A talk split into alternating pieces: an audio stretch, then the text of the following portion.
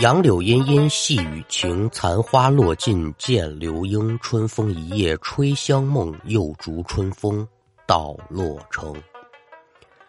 列位民工，欢迎来到空灵客栈，我是说书人悟空，一起聊聊邪乎事儿。那要听书，您往民国十年，民国十年就是一九一二年啊，哪儿呢？苏州城。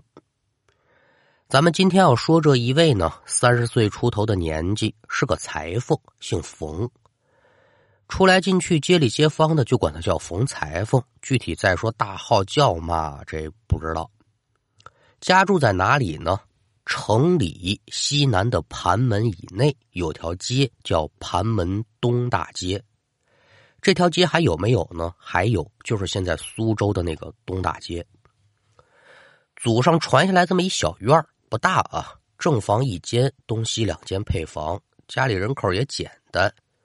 媳妇儿李氏带着个闺女，刚满十五，有个乳名儿叫彩儿。冯裁缝这人呢不错，手艺也精，身上没什么别的大毛病，就有一点不太好，好喜吹牛。旁人也劝他说：“老冯啊，你这习惯可不好，你怎么能跟朱世界学呢？成天吹牛。朱世界谁？朱世界你都不认得。反正我告诉你说吧啊，民间可传说了，这爱吹牛的人死了得下拔舌地狱。冯裁缝不乐意啊，你你才下拔舌地狱呢！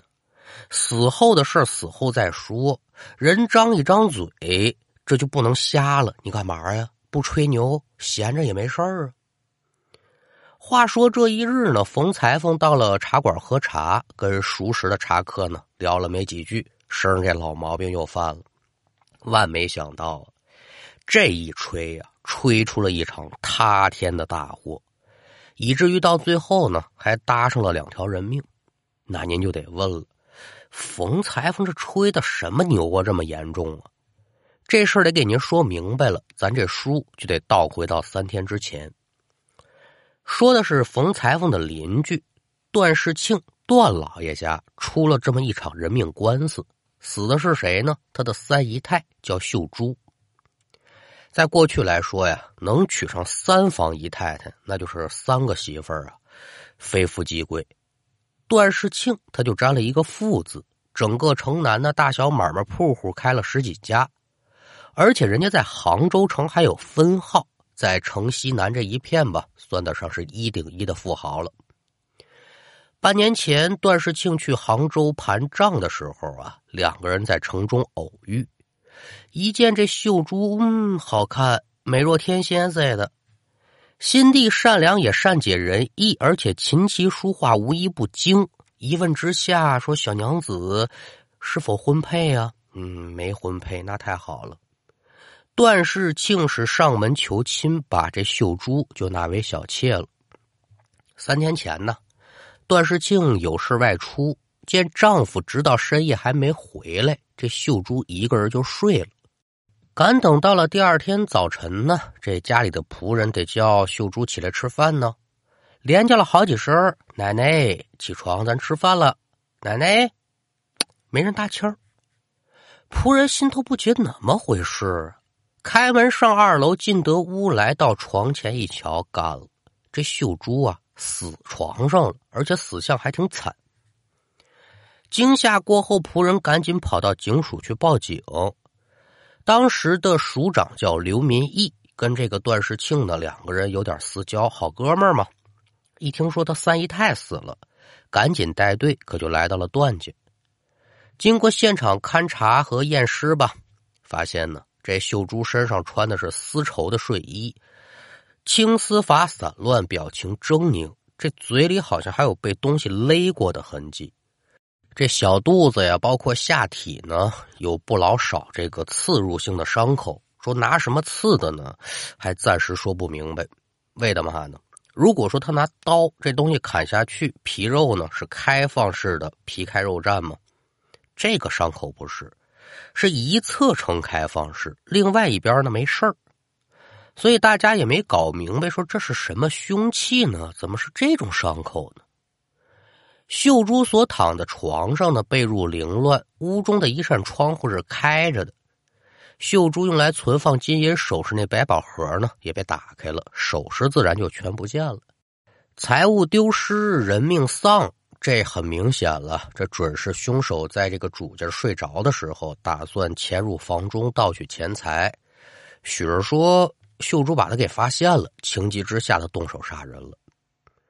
在警察寻找凶手线索的时候呢，段世庆接到消息，可以就火速的赶到了家中。自打说自己这三姨太过得门来呢，两个人是如胶似漆。哎呦，耐的这人耐的不行。一见秀珠死了，段世庆是顿足捶胸，悲愤交加。老刘啊，你一定要给我抓住凶手，为我们家秀珠血债血偿。甭管说花多少钱，我段世庆拿得出，我认。光这还不算，段世庆也是撒了狠了啊，派人。报社发布悬赏通告，凡是说能找着凶手或者知道这凶手下落的，段老爷我是重重的有赏。好家伙，段老爷，段半成，他这么一登报，秀珠的死很快就传遍了整个苏州城。一时之间呢，甭管说是街头巷尾、书馆查事儿的吧，所有人都议论，说这杀人的人能是谁呢？冯裁缝跟段世庆俩人是邻居。更是老早就知道这事儿了，赶上来茶馆这么一喝茶，一众茶客在那议论纷纷，都不明白，心说呀啊，你们都不知道，行了行了，我呀显摆显摆吧，在这汤汤汤这么一说，是不是显得我就有能耐呀？心中打定了主意，冯裁缝一敲这茶碗哎哎，各位老少爷们儿啊，甭胡琢磨了。段家三姨太被杀这事儿啊，你们还得听我的哦。你知道凶手是谁？那我太知道了。三姨太被杀的那天晚上，我瞧的真真儿的。您列位瞧瞧啊，这一嘴天上一嘴地下，这可就吹大牛，可就来了。按说平时这话呢，身边的老少爷们儿不能信，为的嘛？知道他好喜吹牛。但是这次不同，为什么呢？冯裁缝跟段世庆家住邻居，他说他瞧见了，这话有一定的可信度。那您给说说，说说啊？那天晚上啊，夜半时分，我出门放水，抬眼我就瞧见呢，墙头之上有这么一道鹤影，噌的一下就掠过去了。我心想不好啊，这定是来了责人。眼见那人下了前头，潜入了段家，我搬个梯子爬到墙头一看，哎，你们猜怎么着？别卖关子，快点说！我就瞧见呢，那三姨太所住的二楼正亮着灯呢。那责人来至了楼下，一个旱地拔葱，腾的一下可就上了这房檐子了。紧跟着呢，由打腰后苍啷啷抽出一把钢刀。哎呦，观此刀是刀块背后刃飞薄，杀人不见血光好，紫微微蓝哇哇的，真是一把宝刀。这责人把刀攥在了手中，另外一只手是轻推窗户，紧跟着，哎，他进了房了。我借着这屋中的光亮，我可就瞧见，哟，这人长得呀，牛壮的身板儿。一身黑衣，敞胸露环一巴掌护心毛，黑脸膛浓眉阔口，豹头环眼，海里扎里扎沙，是一副黑钢髯，犹如钢针，恰似铁线啊！这黑李逵，张一德，去采花贼。一说这采花啊，同志们，你们可都懂。老百姓，哎，说说细细说说。冯裁缝心里暗喜，你看怎么样？我就知道你们好喜听这个。那采花贼嘛，一瞧床上躺着三姨太，哟，美娇娘一个，几步可就冲上去了。这三姨太发现有人闯进了，起身刚想喊，就被这责人拿这手击在后脖梗子上了，当场这小娘子可就晕过去了。那采花贼可也得说是如饥似渴呀，将钢刀。置在了一旁，宽衣解带入罗围，是如此这般这般如此啊！一番云雨过后，三姨太是悠悠转醒，欲要求救，见这采花贼是面露凶相，拾起了钢刀，对着三姨太是噗噗噗噗噗，连捅了十数刀。哎呀，好可惜呀！这三姨太呀，就死在了血泊之中。哦，这么回事您说说啊，他有这本事，他不学说书去，他在这给人嚼舌头根子。嗯，这什么人？之后呢？之后得手了呗。呃，这这采花贼可没着急走哈，他在屋里面喝了碗茶，又休息了一会儿，这才翻窗逃走。临走之前呢，还把三姨太那百宝箱里的首饰给拿走了。哎呦，要不是说我眼疾手快呀，差点儿就被这小子给发现了。冯裁缝说的是有模有样、绘声绘色，不过话说回来，你说的再精彩那没有用。得有人相信才行。他前面说的呢，还算是靠谱；越往后说越不靠谱。所以大多数人呢，那就只能说我免费的听回书，谁也不当真事。可也有那个能让冯裁缝给唬住的。哎，我说老冯，你瞧这么斟酌，你怎么不上段家领赏去呢？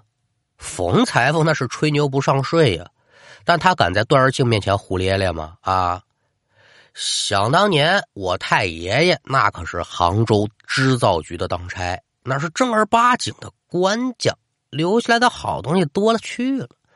你们也知道我啊，为人素来低调，我也不耐显摆。我真说把我们家的家底一件件给你摆出来，我怕你们晕过去，信吗？你说啊，我这趁着金山银山的这么有烂儿，段老爷给那仨瓜俩枣，我能瞧得上吗？打发路人去吧，成了。我这话也说完了，这水呢也喝的差不多了。您老几位继续，我可得走了。啊，他吹了一顿大牛，说着话扭身走了。前脚刚把门踏出去，后脚又打门外蹭蹭闪进来两个人，一把把这冯裁缝的俩胳膊可就给叼住了。姓冯的，跟我们走吧。冯裁缝左右一打量，心说干了，拦路的谁呀？两名巡警。自打段家发案之后呢，这署里这些个警察折腾的可是不轻啊！一天二十四小时，全天候不休息，为的就是逮这杀人凶手。刚才两个巡警路过茶馆，准备进来喝口茶歇歇脚，还没等进门呢，就听冯裁缝在这花说柳说白话这档子事儿。两个巡警经常在街面上行走，也知道这冯裁缝好喜吹牛。可他们想的是，这吹牛你也得有点依据，是不是啊？你要没瞧见点忙，你怎么能说的这么圆圈呢？又搭着说你得赶紧交差，咱们呢把这冯裁缝拦下吧。冯裁缝这才知道，完了，我今天这牛吹大了，赶忙求饶。哎呦，二二位官爷，您甭听我胡咧咧，我是真的什么都不知道，少废话啊！不知道敢瞎说八道的，跟我们回署里再说。就这么着，这冯裁缝被俩巡警带回警署了。要说这冯裁缝面子是真不小啊，直接惊动署长刘民义了，亲自审讯。审讯室当中，刘民义询问桌后是正襟危坐，哎，挺有威严的，把冯裁缝吓得浑身直抖了。刘民义微微一笑，哎，别害怕啊，说吧，谁杀了段家三姨太呀？你给我说说那凶手长嘛模样啊？他在茶馆可劲儿吹，这审讯室什么地方啊？冯裁缝能不怕吗？这这这，长官，我没瞧见凶手，我说那话就胡天儿我瞎编的，瞎编的。那你怎么知道这凶手把百宝箱的首饰拿走了，而且这三姨太身上还受了十多刀啊？我听段家那花匠说的，嗯。就凭这么两句话，你就能说的这么真着？